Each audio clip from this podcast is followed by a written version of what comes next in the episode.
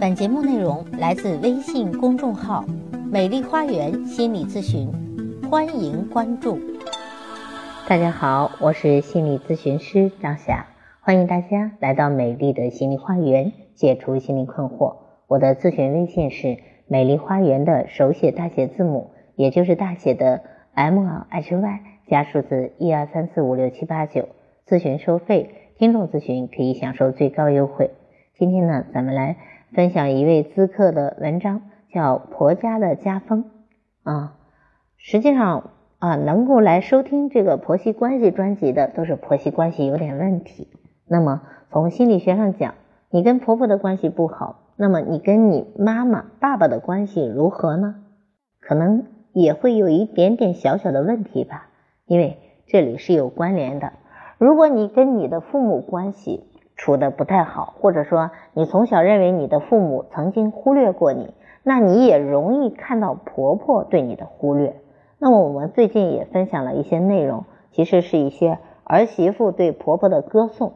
我想很多的人都不屑于听这样的东西，但是我就是要告诉你一个道理：婆媳关系难处，但是为什么有的啊儿媳却就是觉得婆婆很好呢？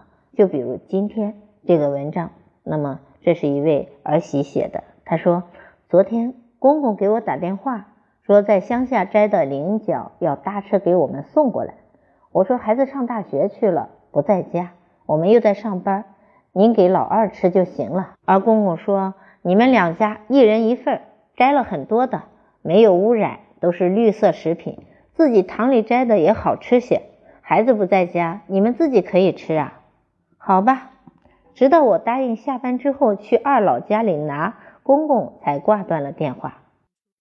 说起婆婆家的家风，就是婆婆家一家子的风气，是从我们的沟通交流慢慢积累起来的。我记得刚和她谈恋爱时，几个闺蜜常常劝我说：“不要找农村的人家，以后有你吃的苦。”其实好长一段时间，我内心里也很难接受他们。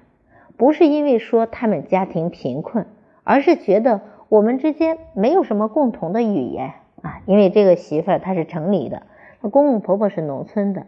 但是随着时间的推移，从孩子的出生，公公婆婆开始和我们共同生活了几年，我和公公婆婆之间虽然也有这样那样的摩擦啊，因为年轻气盛的我们啊，年轻人嘛，常常会有一些急脾气。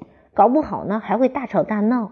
每逢这个时候啊，婆婆总是先说是自己儿子的不对，然后细言细语对我说：“说有什么事慢慢来吧，吵架伤了和气，对家庭和孩子都不好。”古语说“言宜慢”，于是我和老公也就只能不再吵了。自此，有时心里要发火时，还会想想婆婆跟我说的话。还挺管用，就慢下来了。因为我婆婆就是这么一副慢条斯理的样子。记忆中的第二件事是婆婆家的勤劳和善良。用婆婆的话来说，就是人亦勤，行亦善，言亦慢。婆婆和许多的平凡而普通的母亲是一样的，虽然没有读过书，但是自己的全部的爱、全部的心血和全部的力量都给了这个家。她用自己的勤劳和善良走出了贫困和磨难。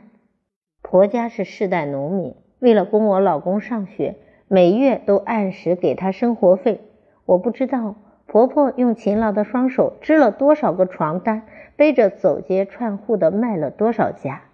为了多增加点收入，婆婆往往不分白天黑夜的劳作。孩子们出生之后，正值快过春节了。婆婆说回老家操办准备年货，您又说你儿子是个警察，单位太忙，于是让我一个人又带孩子又做饭的，你不放心，叫我带着孩子和你一起回家去休产假。记得那是我第一次在乡下过冬，乡下的冬天一片荒芜，或许是我的心理作用吧，和城市相比，乡村的冬日似乎更冷了一些。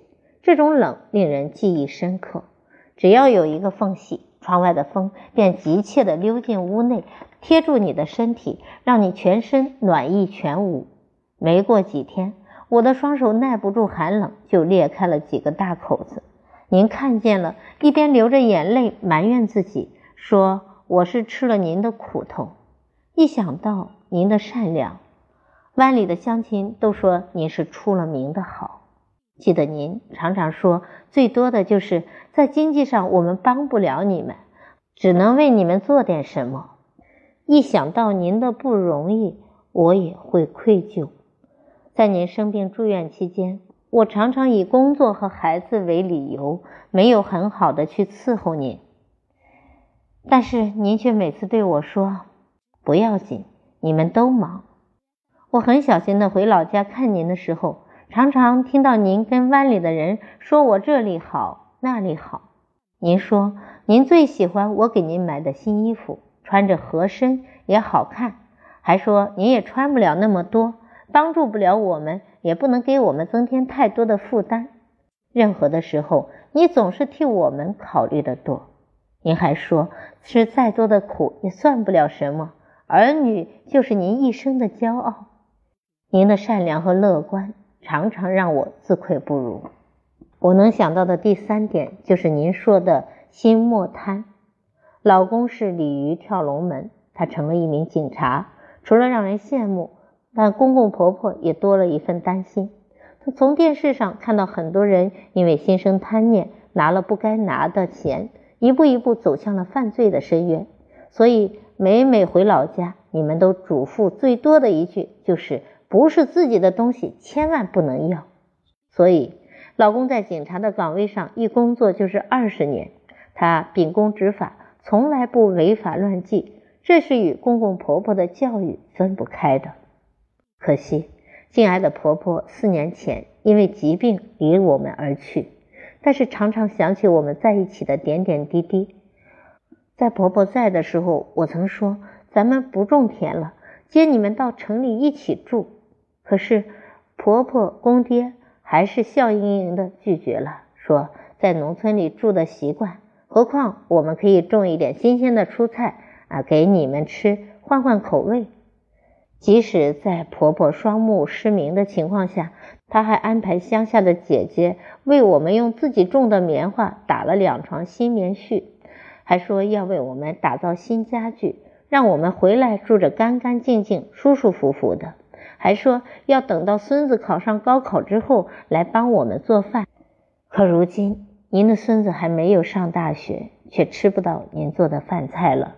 老家的旧屋已经按您的愿望翻盖了楼房，家里有自来水，也安装了太阳能，做了整体厨房。可惜您还没有享受，就这么遗憾的离开了。如今公公也按照您生前的一些习惯，能为儿女做点什么就尽量的去做。您传下来的言一慢，人一勤，行一善，心莫贪的十二字家风。我们也将永远的传扬下去。听了这位媳妇儿和婆婆的故事，您做什么感想呢？您也许会想，我们家跟她不一样，她婆婆多好，我婆婆多恶呀。心理学上有一个道理：你如果拿着砖头往苹果树上扔砖头的话，那么苹果树上掉下来的不会是砖头，它只能是苹果。如果你内心里有大爱，有善良。有温暖，有很多啊好的东西。那么你婆婆来挑衅你，那么我们也可能做到以德报怨。如果你在乎这个家，你爱你老公的话，请给你婆婆几分颜面，因为婆媳关系也是夫妻关系的一个基础啊。当然呢，我们说夫妻关系是第一位的啊，婆媳关系是往后排的。但是呢，婆媳关系也会影响到夫妻关系的。